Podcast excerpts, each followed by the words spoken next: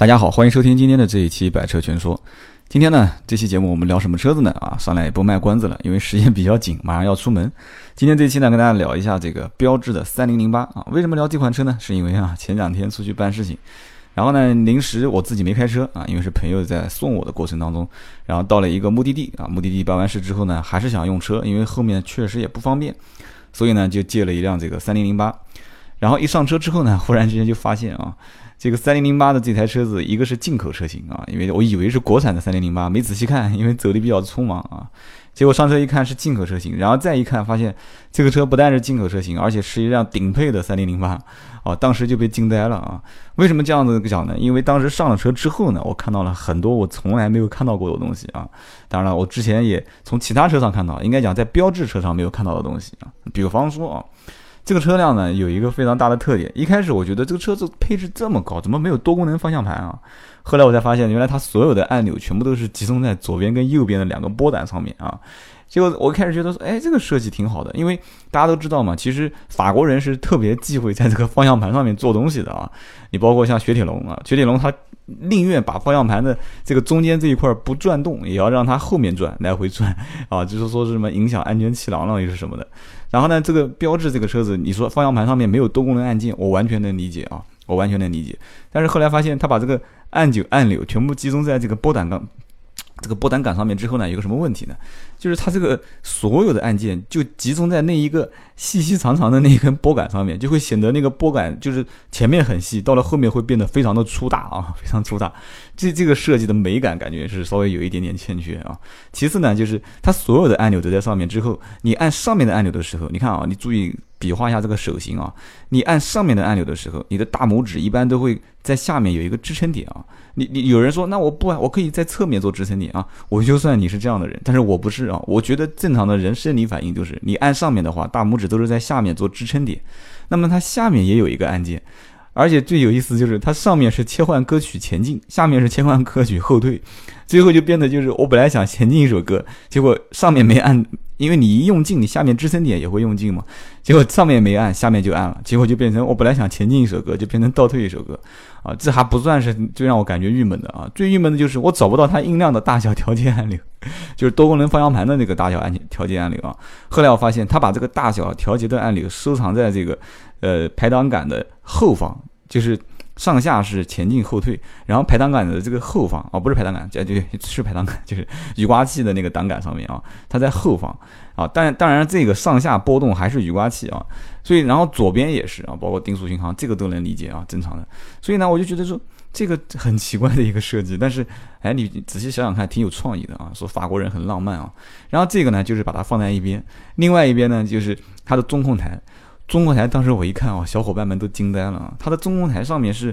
很像很像这个兰博基尼走进去之后啊，包括法拉利的那种那种拨杆啊。它进去之后，它每一个按钮的，就是按钮的键，就像那个飞机的操纵舱一样的啊，是往下拨啊，每按一下它会有一个灯会亮。然后后来我就仔细研究了一下上面的这几个按钮，我觉得很奇怪啊。因为我，你比方说到兰博基尼车子上面，你也会觉得哇，好炫啊，那个中控台。其实你仔细看一下它按钮的功能啊，其实非常简单啊。一个按钮是控制左窗玻璃，一个按钮是控制右窗玻璃，一个按钮是这个叫叫叫。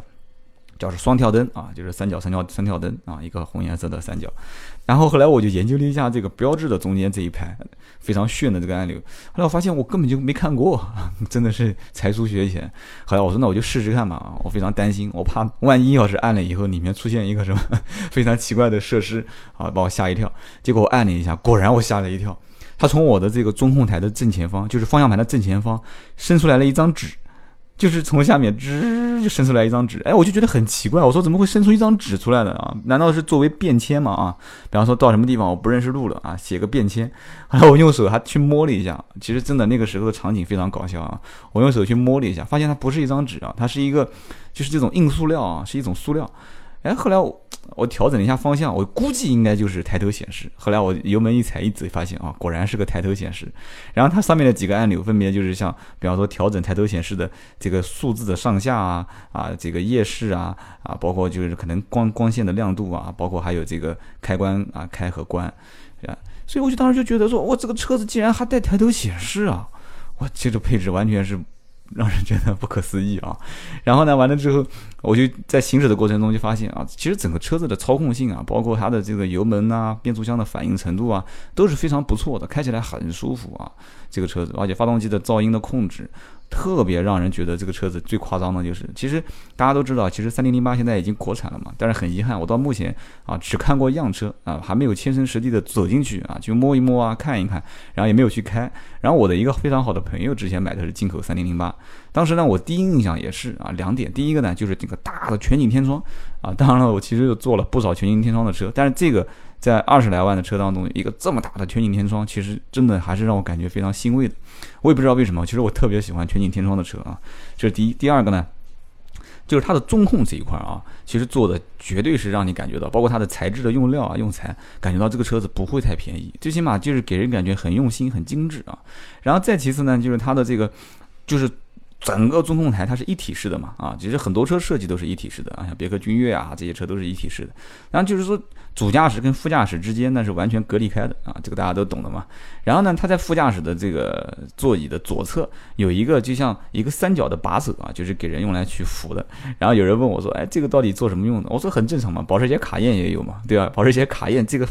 其实你仔细看，它其实这两个把手一下就是上面再加一点点这种镀铬的饰条，就会感觉到就是。哎，非常高档大气啊，非常这个上档次。然后后来我就跟他们笑，我说：“你看啊，你注意看，其实。”保时捷是两边都带的啊，但是这个标致三零零八只有副驾驶一侧带，其实他估计也是想让这个车辆啊，在激情驾驶的过程当中啊，非常浪漫啊，就男同志对女同志的这个这个照顾是非常的周到啊，因为你要激情驾驶嘛，然后小姑娘坐在旁边就会说啊，你开慢一点啊，然后这个时候他右手习惯性的会去扶你的副驾驶的窗户上面的那个把手，对吧？但是他左手没地方扶嘛，对吧？一般有人讲说那没关系啊，你扶我的 扶我的手就是了，那你要开开车对吧？不安全，所以呢他左。手也给他设计了一个这个把手，所以你在激情驾驶的过程中啊，坐在副驾驶的这个人，他就可以右手抓到这个啊，就是窗户上面的把手，左手就可以抓到那个三角把手啊。但是我觉得这个车激情驾驶的可能性不大啊，因为它的悬挂感觉，我个人感觉是偏软，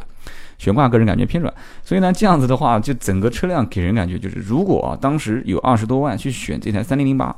呃，如果不进去打开门看，或者是上路试驾一下的话，可能还是需要勇气的啊。因为毕竟给大家感觉，其实标致车嘛，标致三零七啊，标致二零六哈，当时估计四零什么四零八、五零八这些都没有人听说过，